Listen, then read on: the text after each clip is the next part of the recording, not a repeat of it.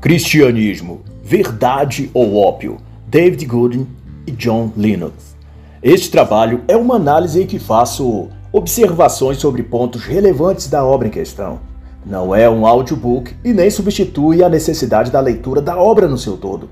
Posso incluir ilações, comparações ou exemplificações para com a política do dia, cultura ou eventos atuais.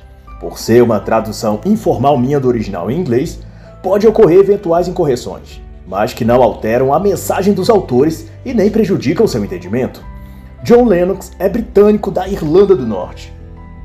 É professor emérito de Oxford na disciplina de matemática, também conceituado em filosofia da ciência e doutorado nesses campos. É autor de vários livros de apologética cristã e é um prestigiado defensor da fé e do cristianismo, tendo debatido com famosos ateus militantes como Hawks e Richens. Uma das suas obras mais notórias é Por que a ciência não consegue enterrar Deus. Ele tem sido um baluarte da defesa dos princípios bíblicos e da existência de Deus e da veracidade das Escrituras. E dentre suas incríveis habilidades apologéticas, ele sem dúvida é um erudito no melhor rigor do termo. Possui um amplo conhecimento sobre os mais diversos campos do saber, além de ser um poliglota fluente nos idiomas russo, alemão, francês, e, sobretudo, seu testemunho de convertido tem sido inspiração para gerações de novos convertidos em todo o mundo. David Goodman, coautor, foi conferencista, escritor de inúmeros livros e professor de grego na Universidade Queen, na Inglaterra. Ele foi britânico e faleceu em agosto de 2019, aos 93 anos. Como Lennox, ele foi também apologeta cristão e produziu diversos trabalhos com foco evangelístico na Rússia e Ucrânia. Até a sua morte, deu testemunho de verdadeira conversão e viveu a genuína fé cristã. Nesta obra, os autores analisam os fundamentos da fé, sua veracidade e aplicação na era moderna a partir da afirmação de que a religião é um ópio do povo e não teria lugar na vida secular humana no século XXI. Para início, eles questionam se o cristianismo seria de fato verdade ou apenas um entorpecente para a dor da existência. Pessoas inteligentes, ponderadas e estudiosas teriam base para crer nas Escrituras ou na existência de Deus, ou ao contrário. A fé não teria espaço na ciência ou entre as pessoas realmente inteligentes. E o ponto de partida dessa reflexão é o dizer de Karl Marx de que a religião é o suspiro da criatura oprimida, o coração de um mundo sem coração e a alma de um corpo sem alma. É o ópio do povo. Dessa concepção, a fé religiosa seria um tipo de entorpecente que adormecia os indivíduos com promessas do céu, para que eles suportassem, passivos e letárgicos, as injustiças e dificuldades que vinham sobre eles. Naquela época, Marx e Engels disseram isso no contexto da luta de classes, de que o pobre proletário e trabalhador tolerava resignadamente a opressão e exploração que o homem burguês capitalista infligia a eles sem reagir nem romper essas algemas invisíveis, porque a religião lhes consolava e domesticava para que suportassem esses fardos em troca de uma vida feliz vindoura no paraíso. Era então a droga anestésica que o trabalhador consumia para se manter escravizado e nunca lutar para se libertar. Todavia, nos anos seguintes, essa interpretação mudou e os herdeiros ideológicos de Karl Marx adaptaram essa tese para usá-la para toda outra situação e contexto. A cultura, a política, o entretenimento e depois do chamado movimento woke, já nos tempos mais atuais, essa tese ganhou versões que se aplicam também às questões de relacionamentos conjugais, sexualidade, família, criação de filhos. Mas no que diz da formulação de Marx quanto à religião, era de que a religião era um tipo de debilidade humana que impede a sociedade de atingir seu pleno potencial. E a solução então proposta por ele foi de que se eliminasse a religião, só assim o homem poderia ser livre para se reformular e se autoconscientizar. Lennox e David dispõem então que já em 1961, o Partido Comunista da União Soviética tinha declarado que a modelagem do homem é um processo longo e complexo Portanto, a educação marxista pressupunha emancipar da mente das pessoas as superstições religiosas. E que, para tanto, isso consta no documento oficial do 22º Congresso do Partido Comunista da antiga União Soviética, no que consta na seção 1 das páginas 176 a 178. Era necessário a eles, o Partido Comunista, criar um sistema mais eficaz de propaganda ateísta, que abrangesse todos os setores da população. E segundo os autores ainda, essa propaganda ateísta deveria ser de bases científicas, para haver melhor convencimento. Na verdade, cientificistas, como dizemos nos termos de hoje. Em síntese, o marxismo postula a reformulação e renovação do homem, mas não porque o homem é mau como as escrituras dizem, mas no sentido de que as estruturas sociais que agem sobre esse homem é que o torna mal. Retire-se então as estruturas e ele por si mesmo se elevará para melhor. O que significa que em essência ele é bom. É a sociedade quem o corrompe. Só que essa sociedade não é exatamente o conjunto de pessoas que compõem a comunidade, mas aquilo que o comunismo chama de classe privilegiada. Um grupo de indivíduos que, segundo essa tese marxista, teria se apossado do esforço e trabalho proletário para se enriquecer e está acima das demais classes. O que provoca, portanto, ou até então, premente desigualdade social e injustiça social já que aqueles que mais trabalham e mais precisam são os que menos têm e menos se beneficiam do seu próprio esforço e trabalho. Mas, todavia, embora haja diferentes tipos e graus de injustiça e desigualdade, eles não são exclusivos de uma classe ou categoria de pessoas sobre outras. Elas vêm de muitas formas e sob múltiplas bandeiras. O TUS povo africano da região de Ruanda, por exemplo, possui as mesmas condições e padrões culturais, raciais e financeiros que os Tutsis. Porém, há entre eles uma profunda desigualdade social histórica, em que discriminam um ao outro, acusando-se mutuamente de raça inferior, de elite privilegiada e outras coisas mais. E essa hostilidade é tão forte que em 1994 ocasionou o massacre e genocídio dos Hutus para com os Tutsi, produzindo mais de 800 mil vítimas Tutsis mortas a golpes de facões e machados. E o ponto para onde esse fato indica é o de que a desigualdade, as injustiças, discriminações e outros males sociais existem, mas não ocorrem por um fenômeno também social, como as disparidades socioeconômicas ou algo assim. Elas são fruto da própria natureza humana, decaída, e por isso não podem ser corrigidas dando mais privilégios para o grupo ou classe que se julga desfavorecido e impondo mais rigor e destrato ao outro grupo ou classe. Só se corrige o mal espiritual com o bem também espiritual, que é a conversão do mau caminho pelo propósito de seguir o bem, de seguir a verdade e de seguir o que é justo e correto. E esse é o tipo de transformação que não se pode produzir de fora para dentro. É por isso que as técnicas da política não funcionam. É que se tenta eliminar Deus da equação e fazer com que o Estado ou o governo façam as pessoas fazerem o bem e promover a igualdade, a justiça, o bem comum espontaneamente, movidas apenas pelo senso próprio de amor, de compaixão, de solidariedade. Mas, porém, existe uma razão porque foi a igreja quem mais promoveu a caridade e a fraternidade no mundo ao longo dos séculos. É porque só a igreja de Cristo tem em si o poder do Espírito Santo, para que no seio dela nasçam homens transformados e santos capazes de devotar a vida à causa do seu próximo, como Madre Teresa de Calcutá, São Francisco de Assis, São João de Deus, que chegou a fundar um hospital para os pobres, Santo Inácio de Loyola, Santa Bernadette, são Marcelino e vários outros. Todavia, para os marxistas e o progressismo em geral, as declinações da sociedade não são produto dos indivíduos, mas do próprio meio em que ele vive. Assim, basta mudar, ou melhor, moldar o meio externo e o ser humano naturalmente se inclinará em direção ao seu melhor, pois esse é o seu estado ou caminho natural. Passa por isso a teoria do darwinismo social e se tornou amplamente defendido nos setores acadêmicos e de lá, sob outras siglas e nomes mais palatáveis ao público comum, ganhou espaço na mídia e na opinião pública. É a proposição de que o ser humano se encaminha para ser um novo homem, postula David John.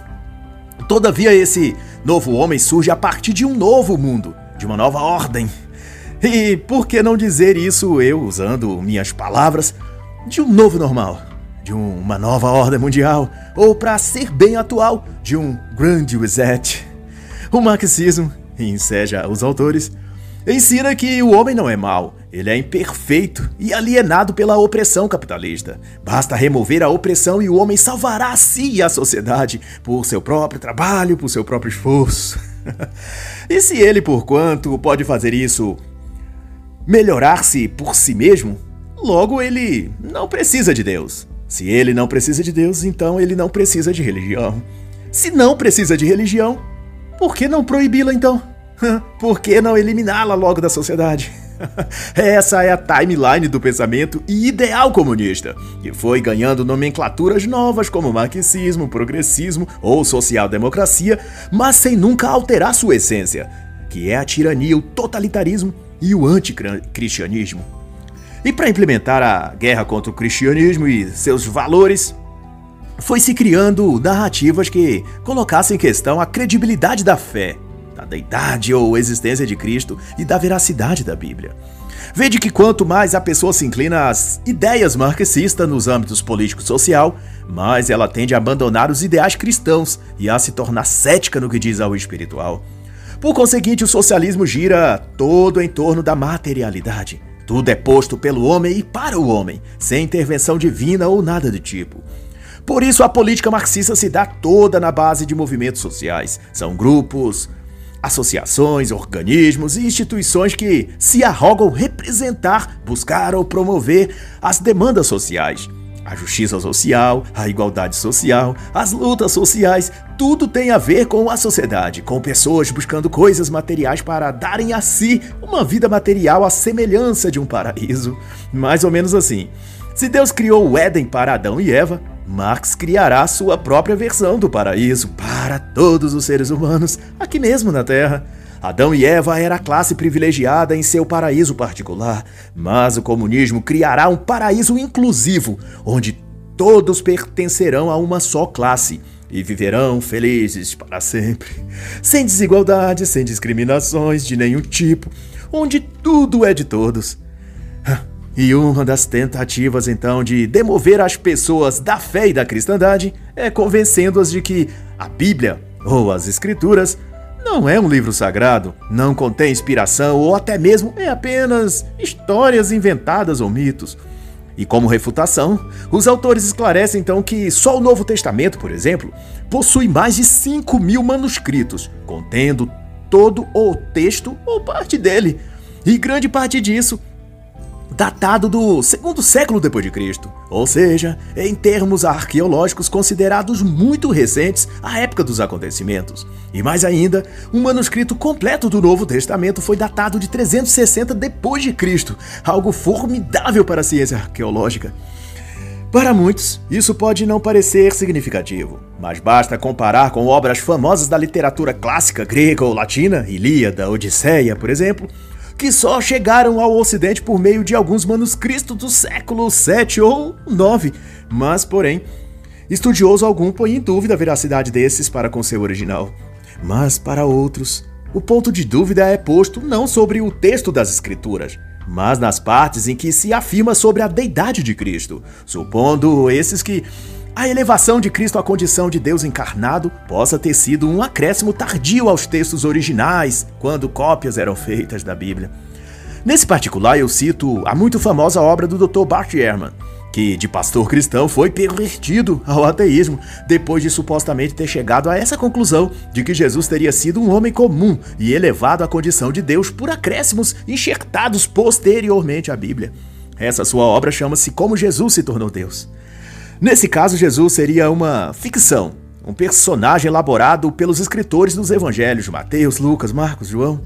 Mas se isso for verdade, significa que esses quatro autores foram então os maiores gênios literários que já existiu, pois conseguiram criar um personagem contrário a todos os estereótipos e imaginário da época, visto que Jesus não atendia nenhum dos critérios ou perspectivas da literatura existente naquela cultura e período. Ele não se encaixava no conceito de herói das principais culturas adotadas pelo senso comum daquele mundo. Se Jesus não fosse uma realidade histórica, ninguém o poderia ter inventado, pois ele fugia de tudo o que, na literatura, poderia fazer sucesso.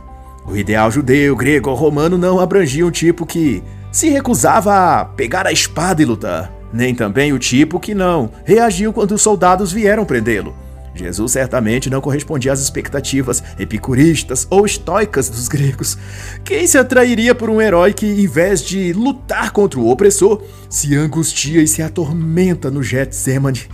Mas não apenas os autores dos evangelhos teriam sido loucos ao criar uma obra de ficção sem nenhum dos tradicionais apelos públicos que seria o normal para uma obra de ficção, como também se tornaram eles tão lunáticos que deram a vida sob tortura, perseguição e morte por um personagem que eles mesmos inventaram e nunca teria existido ou possuído as características que eles, os quatro evangelistas, escreveram acerca dele.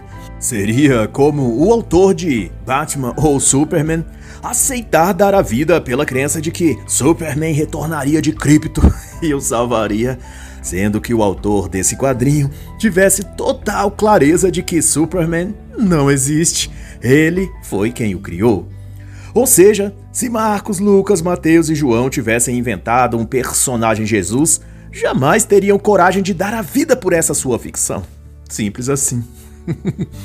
e em outro ponto mais adiante, Lennox e David chamam a atenção para o fato de que muitos dos que criticam a Bíblia ou a acusam de ser falsa, de ser ficção ou alienação religiosa, nunca se deteram a estudá-la seriamente Chamam de ópio aquilo que imaginam acerca da fé ou das escrituras, mas nunca se deteram em estudar seus textos e sua filosofia e ética. Se assim o fizessem, concluiriam que aquilo que chamam de ópio ou alienação trata-se na verdade de ensinamentos elevados da mais alta moral e ética filosófica humana, e que os próprios que a criticam não são capazes de viver na prática metade da ética e da sublime moral e ideal que a Bíblia ensina.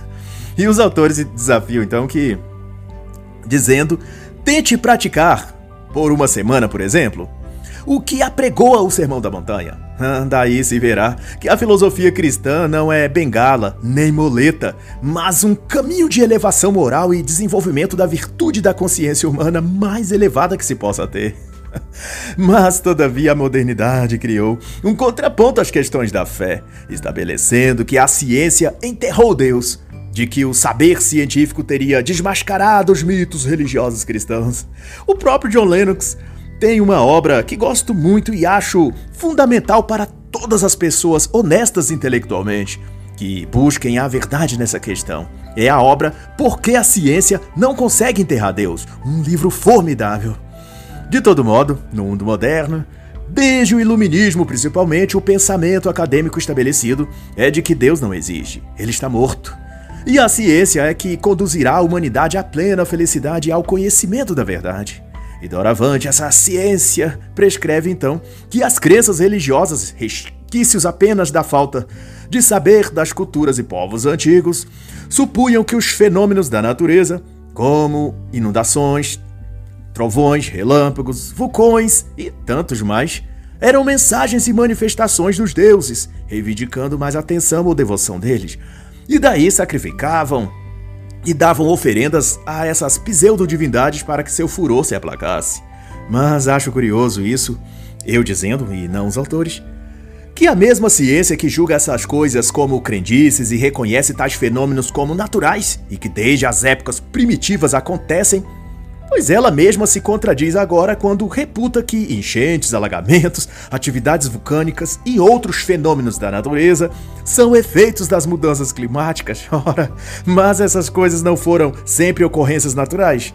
E que eram os povos primitivos quem diagnosticavam se tratar de coisas estranhas e alheias ao conhecimento deles? Pois então, classificar essas mesmas atividades naturais agora como anomalias do efeito climático antropogênico não seria também apelar para crendices? A fé climática, nesse caso, também não poderia ser considerada mito ou desconhecimento? De todo modo, para não estender aqui esse debate do clima, eu deixo a recomendação de A Fraude Verde, de Mark Morano, A Corrupção da Ciência Climática, de Tim Ball, e Confissões de um Desistente do Greenpeace, de Patrick Albert Murray. De todo modo, é um engodo que a ciência tenha tornado dispensável a crença em Deus. Para os autores, o fato de a ciência conseguir hoje explicar os fenômenos da natureza não significa que não tenha um autor ou arquiteto que projetou que aqueles elementos da natureza teriam exatos aqueles efeitos, aspectos e reações. Não se deve confundir os mecanismos pelos quais o universo funciona com sua causa, comenta os autores. Para eles, ainda, essa confusão de categorias é algo proposital, orquestrado pela parte dos cientistas que tentam atuar no campo filosófico e teológico, a fim de combater a crença em Deus. Um espasmo muscular involuntário, causado por uma descarga elétrica ou coisa do tipo, explicam Good e Lennox, pode muito bem ser distinguido de um movimento intencional do braço, embora ambos sejam do mesmo membro do mesmo corpo. São atos distintos, um planejado e intencional e outro inconsciente e reativo. Assim é a natureza. Alguns fenômenos são reações de uma série de fatores alheios à vontade ou desejo de quem for. São só forças naturais provocadas ou desencadeadas por outras forças ou acontecimentos. Mas, porém, a existência dessas forças dentro de um universo específico de condições para que hajam e reajam exatamente de um jeito e não de outro é obra de uma consciência superior que assim a projetou.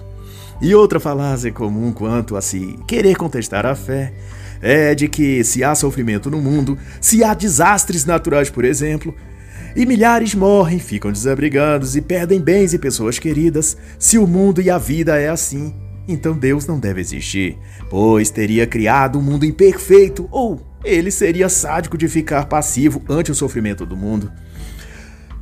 E quanto a essa questão, John Lennox e David refletem a partir de C.S. Lewis contando que se alguém guarda 10 reais em sua carteira e na semana seguinte coloca mais 20 reais, as leis aritméticas preveem que ele achará na sua carteira na próxima vez que olhá-la 30 reais.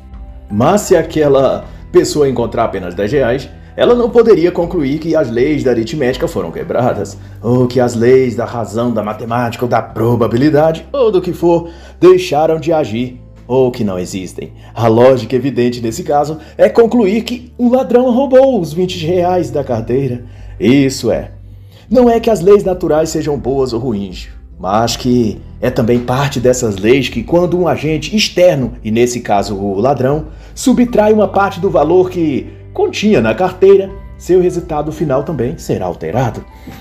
Em comparação, toda vez que um agente externo atua na natureza, ele produz uma possibilidade de efeitos diferentes do que poderia ocorrer sem aquela intervenção. Isso quer dizer que muito do que acontece no contexto da vida humana tem a ver com as intervenções que os próprios seres humanos provocam na sua vida em comunidade. Lançar contaminantes nos rios, por exemplo, afeta a vida aquática daquele local e também o solo e a vida vegetal e animal, e por efeito, compromete, para pior, a existência humana dali. Isso significa que haverá sofrimento para aquela ou para futuras gerações. Mas não quer dizer que Deus não se importa com a dor humana, mas apenas que os próprios seres humanos é que roubaram, nesse exemplo, as chances daquele povo ou deles mesmos viverem sem aquele sofrimento. Registro que esse ponto em questão eu tirei da obra Primavera Silenciosa de Rachel Carson, uma obra que tem seus aspectos relevantes e dosados na medida certa. Mas, conquanto ao demais, deixo para explicar a questão do sofrimento humano versus a existência de Deus, a brilhante tese do autor Dinesh de Souza, em seu livro Abandonado por Deus. O autor chega a esclarecimentos originais e confortadores nessa questão. Mas, não obstante, alguns discutem não sobre Deus ou se a religião é viável, mas sim que Deus ou que religião seguir diante de enorme variedade e tipo que há por aí. E daí conclui alguns que não importam que crença ou qual credo aderir. No fim, todas as religiões levam a Deus. Assim, Alá, Krishna, Shiva ou Vishnu, todos ganham o mesmo título de divindade no panteão de concorrentes à adoração dos seres humanos. E os autores aqui vão explicar que essa confusão vem do errôneo conceito de que a finalidade ou função da religião é produzir um comportamento aceitável socialmente dos seus praticantes e então torná-los seres humanos mais pacíficos, mais dóceis e solidários. E portanto, não importa qual a sigla ou nomenclatura seu Deus ou religião possua, o resultado, se for eliminar o estresse, o egoísmo ou o que for de ruína às pessoas, então essa fé e religião é boa e igualmente importante. O fundamento aqui é puramente moral e ético, e daí surge os filósofos rasos para validar isso, dizendo que todos os raios de uma roda levam ao cubo. Que importa o caminho se por quaisquer deles se chega ao cume da montanha? etc, etc, etc.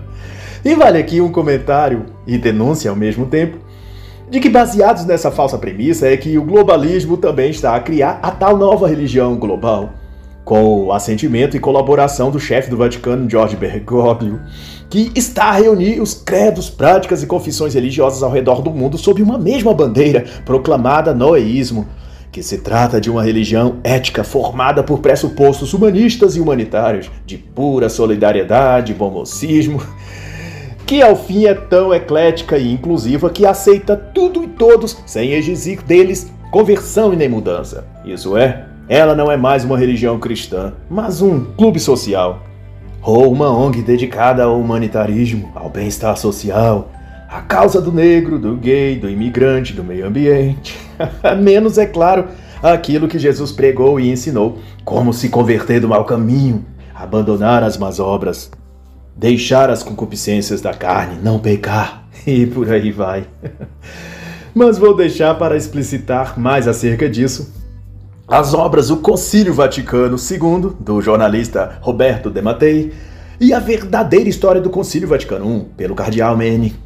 Ambas as obras dissecam o itinerário das mudanças e confusões que foram operadas no seio da igreja e que prefiguram aquilo que hoje se aproxima muito de um tipo de religiosidade sem substância e ideologicamente alinhada ao pérfido noísmo ou religião global. E verdade seja dita, se formos aqui mensurar todas as indiciocracias geradas a partir do Concílio II, vamos ficar até amanhã comentando só isso. o que destaca então é que depois desse concílio, muitos revolucionários infiltrados acharam brecha para difundir e consolidar suas tramas de derruir a igreja desde dentro. E todo tipo de ideia subjetivista e relativista do tipo humanitarismo disfarçado de religião católica se pôs a ser apresentado como se fossem frutos catequéticos da igreja. E, pior ainda, difundidos por editoras ou bispos da própria igreja. E os títulos são inúmeros Cito apenas algumas das obras, para exemplo, de que eu já li e estudei e que obviamente discordei, claro. a Igreja que Jesus Queria, Dimensão Comunitária da Fé Cristã, de Gerhard Lofkin. As Linguagens sobre Jesus, As Linguagens das Juventudes e da Libertação, de Edward Gilmarden. A Religião na Sociedade Urbana e Pluralista, de Manfredo Araújo de Oliveira. O Concílio Vaticano II e os Pobres, de Maria Cecília Donés a Doutrina Social da Igreja e o Vaticano II, de Luiz Gonzaga Studler. Enfim, há uma vasta obra gerada a partir do que o Vaticano II e seu ideal de igreja conciliar promulgou. A avaliação do legado disso eu deixo a critério de você, leitor. Mas voltando ao tópico que gerou essa digressão, sobre todas as religiões serem caminhos equiparados para o mesmo fim, na realidade, islamismo, cristianismo, budismo e hinduísmo são divergentes quanto a tudo, desde as presunções teológicas propriamente quanto às suas posições filosóficas. Tendo então que a única maneira de conciliar essas religiões é removendo seus elementos discordantes e unindo-as pelas prognoses que, em tese, professam iguais: a caridade, a justiça social, o combate à pobreza, etc. Mas o problema é que essas bandeiras são, no cálculo geral, declinadas à agenda de esquerda, tornando essa tal unificação das religiosidades um mero disfarce e pretexto para ensejar a doutrina marxista para dentro da sociedade, por meio do que lhe é mais peculiar, que é a fé religiosa. E depois de feito, irá relativizar tanto seus axiomas de fé que não restará nenhuma fé de verdade, somente um humanismo ateísta naquele mesmo que o excelente autor Jean-Marc Bertou chamou de uma religião sem Deus, os direitos humanos e a palavra de Deus, qual eu deixo a efusiva recomendação. E da perspectiva dos autores Lennox e Gooding, por mais romântico que isso possa parecer, essa religião humanitária, ela se trata de uma ilusão tóxica, que não fará bem a ninguém, em especial para os cristãos e o cristianismo pois o cristianismo se trata de uma crença numa verdade fundamental, que não está expressa nem representada em atos de caridade, em plantar árvores, usar cocar na cabeça e falar bem dos índios, ou celebrar a mãe natureza, mas sim se estrutura na pessoa de Jesus Cristo, que em si mesmo é Deus e é a verdade. A verdade e a fé cristã não é um conjunto de boas obras sociais e nem sinalização de virtudes.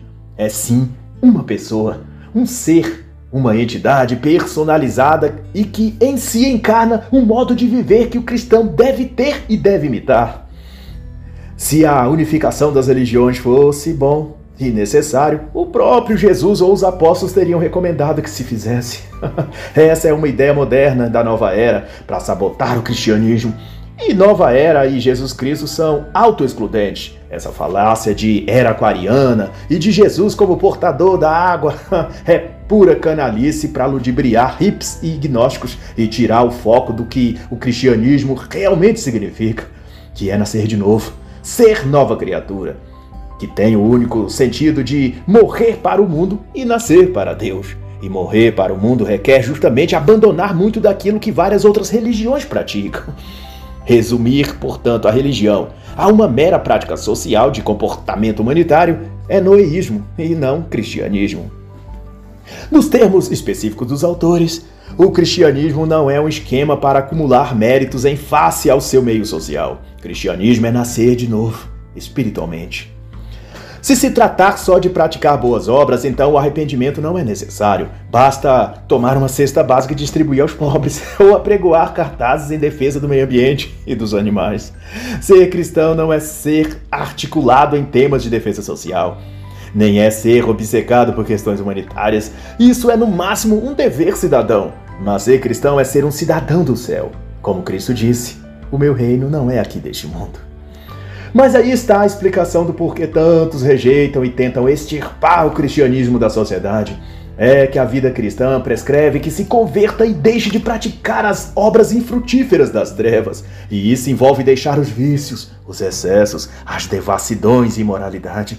E as pessoas que não querem viver sem os seus vícios domésticos, porque estão escravizadas a eles, esses indivíduos optam então por tentar destruir e desacreditar a fé e a experiência cristã como um todo. Porque é justamente o cristianismo quem, dentre todas as outras culturas religiosas, afirma categoricamente que se não deixar suas obras más, o homem não poderá ver a Deus. E faz ainda clara distinção entre luz e trevas. E aqueles, então, que querem manter uma estética cristã, mas também manter suas condutas deploráveis, acabam por fim odiando o verdadeiro cristianismo e aderindo a cosmovisões religiosas mais fluidas e tolerantes quanto aos seus vícios morais e comportamentais. Ou então passam a combater ardentemente o cristianismo e dizer que é uma religião autoritária, preconceituosa, não inclusiva, ou que é uma alienação, ou ópio, ou delírio, como Hawks disse. E numa coisa estão certos: o Deus cristão, único e verdadeiro, não é inclusivo para o mal.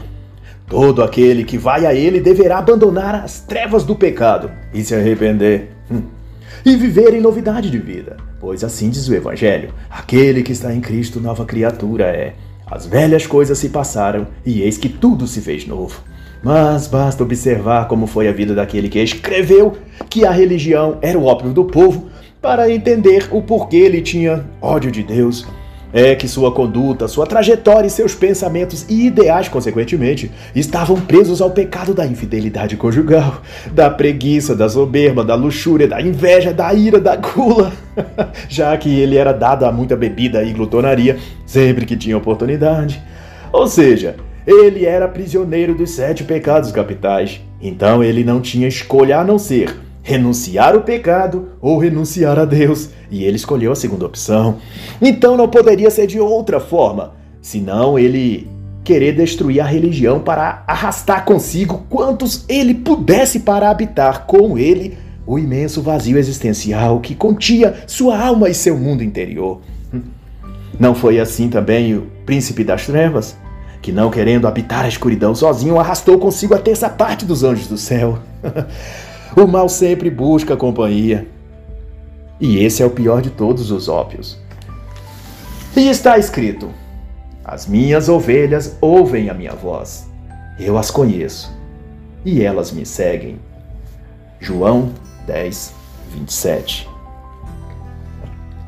E assim encerra a análise da obra Cristianismo, Verdade ou Ópio, David Golden e John Lennox.